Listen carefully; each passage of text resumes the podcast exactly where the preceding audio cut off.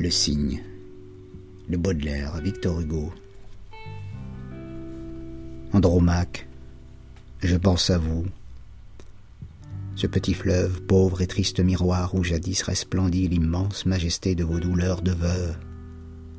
Ce Simoïs menteur qui par vos pleurs grandit, a fécondé soudain ma mémoire fertile, comme je traversais le nouveau carrousel. Le vieux Paris n'est plus, la forme d'une ville change plus vite, hélas, que le cœur d'un mortel. Je ne vois qu'en esprit tout ce camp de baraques, ces tas de chapiteaux ébauchés et de fûts, les herbes, les gros blocs verdis par l'eau des flaques, et brillants au carreau le bric-à-brac confus. Là s'étalait jadis une ménagerie.